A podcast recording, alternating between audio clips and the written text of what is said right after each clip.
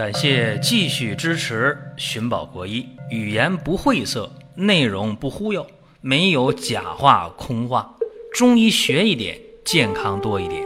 寻宝国医，求医不折腾。下面说几个微信公众号：蒜瓣兄弟、寻宝国医、光明远。各位在公众号里，我们继续缘分。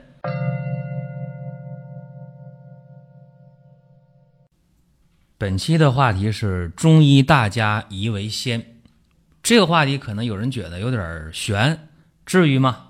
有那么厉害吗？但是啊，各位想一想，你平时所接触的，或者你所了解，你甚至你听到的一些有水平的、高水平的中医，是不是听过很多他们的一些故事？那么如果没有故事的中医，或者性格禀赋跟平常人差不多的中医，然后你说他水平高，这样的事儿可能是低概率的，大概率的是有水平、高水平的中医，往往都有一些和一般人不一样的地方，或者性格禀赋怪一点，或者呢，他很多时候看病已经到了一种很玄妙的地步啊，这才是高水平的中医。这个话题一会儿咱们细讲。在讲今天正式话题之前，我和各位通报一个事情，就是二零一八年的长白山的仙山参，二十九号统一的采挖，挖出来立刻打包，顺丰速递啊！所以有下单的，到公众号里抓紧下手，错过了这一波就过去了啊！多的不讲，咱们言归正传。说中医大家宜为先。最近我看复兴主的一些专著，就特别有感触，然后也愿意多去了解一些，所以和大家做一个分享。复兴主这个人啊，很厉害。富山复兴主，在很多的武侠小说里边、影视作品里边，把他描写成一个大侠、义士。其实复兴主真的是太厉害了，他的学术造诣真的不仅仅在于医学、文学、金石、绘画、书法，太多了。至于说他的这个武术造诣也很高啊。那么影视作品或者是文艺作品当中的复兴主的形象更加的立体丰满。今天在这呢不细讲，我们只讲他的医学成就。目前。流传下来的医书当中，傅青主女科、傅青主男科，还有青囊秘诀这三本书应该是流传最为广泛的。其中的傅青主女科最有名，因为傅青主女科这里边，无论是调经啊，还是带下呀，还是血崩啊、妊娠呐、难产、小产、正产、产后。等等吧，这写的特别细。这本书里有四十二个方子啊。傅青主女科到今天为止还是中医妇科临床当中特别具有指导意义的这么一本书。包括前段时间我翻看《清囊秘诀》，这是中医外科的一种重要的参考书啊。可以这么说，这个外科的口服啊、内消啊这些。药啊，真的是 写的非常好，所以包括平时给大家做一些视频的时候，我也会借鉴一些这里面的内容。所以有人就讲说，看你们的医话连篇的这视频啊，然后就拿过来用你们的方法，哎，好使好用啊，不是一个人反映这个事情。其实我们的视频当中，我们给的方法介绍的方法。好用的是非常非常多的啊，对号入座就行。包括我们现在讲的寻宝国医，这里面给大家的方法，往往不用你去琢磨，哎呀，能用吗？不用琢磨，对症就可以用啊。包括中医入门里面的一些基础类的东西，听一听，对中医小白是大有好处的。那么今天重点讲一个方，叫丸带汤，治带下病的啊。说带下病是啥呀？那正常成年女性有没有白带呀？有啊，这很正常啊。这个白带呢是成年女性一种粘稠的透明的阴道的分泌物，无色无味啊。为什么有白带呢？是女性肾气旺盛、性机能成熟条件下，这个阴液呢，它是通过任脉下注于胞宫而形成。这个白带是干嘛的？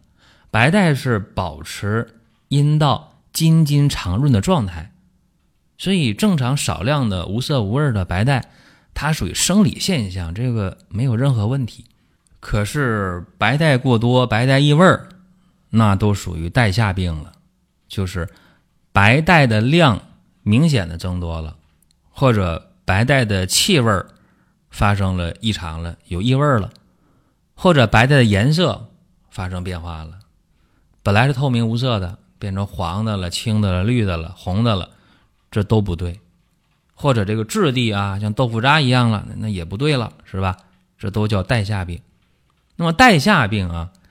它是湿邪为主要的一个发病根源，当然了，也可以由内在脏腑出现问题，比方说脾虚啊、肝郁啊，带脉一受损，带脉失去了约束了，怎么样，就出现了带下病。所以呢，湿邪循任脉下注，形成带下病。傅行主这么说的原话啊，说带下俱是湿症，而以带名者。因带脉不能约束而有此病。根据带下病，那傅兴主呢，他就创立了一个方子啊，这个方子就叫做丸带汤。这个丸带汤今天用起来啊，仍然是非常好用的。以它打底子做主方，随症加减，很不错啊。这古代怎么讲啊？说男女授受不亲呐。女病难医呀，真的，过去给女性治病挺费劲儿，它不那么直观，你很多你看不到，你看不到，你开方子很难，所以呢，宁治十男子，不治一妇人啊，这都是古人的一些说法，不无道理。丸带汤治带下病，我刚才说了，它是一个打底子的方子啊，针对的是什么呢？肝郁脾虚、湿浊带下，非常管用。也就是说，看那症状啊，是白带的颜色啊发白，正常白带透明的，但是这白带发白了已经啊。虽然说白带颜色是发白，但是还是很稀的，不是很黏，有点像鼻涕，像沏个清鼻涕那种感觉啊。然后看这个人的状态呢，特别乏，特别累。脸色发白，一伸舌头，舌淡苔白。要摸脉的话呢，脉缓或脉弱，是这么一个状态。这个时候用丸带汤就特别的适合。我把丸带汤的这个方药组成和剂量和大家说一下啊：白术、山药各三十克，白芍药十五克。车前子，这得纱布包上啊，包煎。车前子、苍术各九克，人参六克。如果用鲜人参的话，量得加倍，十二克。当然有人说，哎，那好啊，我最近下单了啊，我买这长白山鲜人参了。二十九号顺丰一发货，一两天就收到了，收到了，行。鲜人参洗刷干净，切成片儿，直接入汤剂，用十二克就非常好。这里边是说那不合适啊，那干人参我用六克，用十鲜人参我用十二克，用的多了。你这么看啊，这鲜人参呢靠谱，带泥土的，它没经过提取，里边的成分非常完整啊。而且这个人参没用硫磺熏过呀，靠谱啊，对吧？所以说这是你偏得的。题外话啊，接着回到丸带汤。甘草生甘草啊，用三克；陈皮、荆芥穗、柴胡各两克，就这么一副药。我再说一遍这个方子啊：白术、山药各三十克，白芍药十五克，车前子包煎，苍术这两味药呢是各九克，人参六克。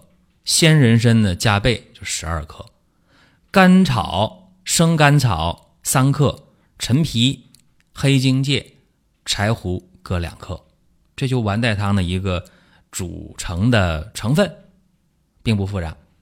正常的加水，没过水没过药的这个高度是两指高啊，大概是三公分，三厘米。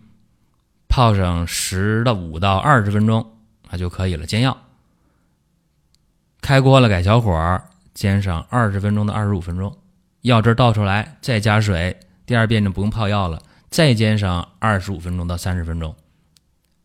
两次药汁混合，分成三碗，早中晚。饭后半小时或者饭前半小时服都可以。这个治疗刚才我说的这种肝郁脾虚的带下病。非常非常管用的一个基础方，就那种白带偏白，呃，像清鼻涕一样不粘、透明，啊，略透明吧。然后这人的脸色白呀，疲乏无力呀，舌头白呀，脉缓脉弱呀，郁闷呐，爱生气呀，没胃口啊，吃完饭了不消化呀，还有这带下量多啊，白带的这个问题，用这个方子。还是非常管用的啊！这是给大家讲这么一个丸带汤的成分。至于说它有一些加减啊，肾虚的加减呢，呃，湿毒的带下加减呢，包括脾虚的加减呢，今天呢也就不细讲啊，有时间再聊。那么下面我说一说啊，就是中医大家一为先，说这中医大家都神了。就最近我看傅清主的书啊，就有感触，就多了解他的资料。上学的时候学傅青主，那就是一带而过。学这个中医的历代医家呀，就讲一讲他，听一听。然后他的各个方子呢，都散见于各本书当中、各个教材当中，是没系统化的去去了解过的，去研究过他。现在有时间了，就研究一下。这个傅山这个人，傅青主啊，真的特别神奇啊。他是晚年。就潜心的去研究这个医学了，说晚年以医见者见，不以医见者不见，因为他这人这一生研究东西太杂啊，是个大家，什么都研究，而且还有侠士之风啊。但是到晚年了，哎，潜心的，就是说你咱来找我看病了，行，咱见面聊一聊。你要是谈别的，行了，不见面啊，到这种程度。他有一次啊。被一位将军请去看病，给谁看病呢？给将军的老母亲看病。各位想想，能当上将军的人，二十岁的小青年儿能当上将军吗？这不可能啊！除非你世袭的，对吧？想当上将军的话，起码得有三十多、四十来岁能当上将军。那么将军请去看病给谁看呢？给将军的母亲看。所以他的母亲呢，起码得是五十好几、六十多。那要是老儿子呢？这将军那可能这老母亲得七十了，啊，是这么一个年龄。所以这个将军的母亲，这病人起码得五十好几，甚至到七十，去看病了。结果傅青主一把脉，一甩袖子，暴怒啊，转身就走了。将军就问呐：“啥病啊？你怎么生这么大气呢？”傅青主就说了：“如此年纪，何以得此病啊？就是你这么一个年龄，怎么还得这病啊？”这个当将军就懵了，啥意思啊？再三的问，这傅青主才说呀：“哎，太夫人所患乃相思病也。”这挺难为情是吧？你在古代的话，七十多了，或者是将将近六十吧，起码得将近六十，然后得了个相思病。尴尬啊，非常尴尬。这将军很尴尬，但是这个将军的母亲听了之后一声叹息呀，说：“先生真乃神医也。为啥？为啥这么大年龄的人得相思病呢？”这老太太前两天在家里边整理东西，结果整理出一双当年她给自己的丈夫缝的鞋。这鞋没来得及穿呢，她丈夫就去世了，压箱底儿这么一双鞋，哎，一看见这双鞋，睹物思人，紧接着就病倒了。所以你看，这副清主一把脉就知道老太太相思病。老太太说了，为啥相思病？一解释哦，然后副清主一听啊，明白了，好，知道咋回事了。结果一副药下去，好了，叫一贴而愈，就这么厉害。这是副清主的一个晚年这么一个故事啊。还有这么一个故事，就是副清主在年轻的时候，他名声非常的响了。然后副清主呢，路过这么一个地方，都听说，哎呦，副清主这个富山的神医来了，厉害。有一个年轻人就不信，啊，哪有那么神呢？互相以讹传讹吧，吹吧。当时这个年轻人正在房顶上盖房子呢，大家都找副清主看病，他不屑一顾。然后呢，他心想：得了，我装病吧。高大伙来闪开啊，我跳下去。然后我装病啊，我躺地上装病，你们找找他来看看我有病没。说完了，收跳下来了，邦当倒地上了。然后躺地上一动不动啊，装病吗？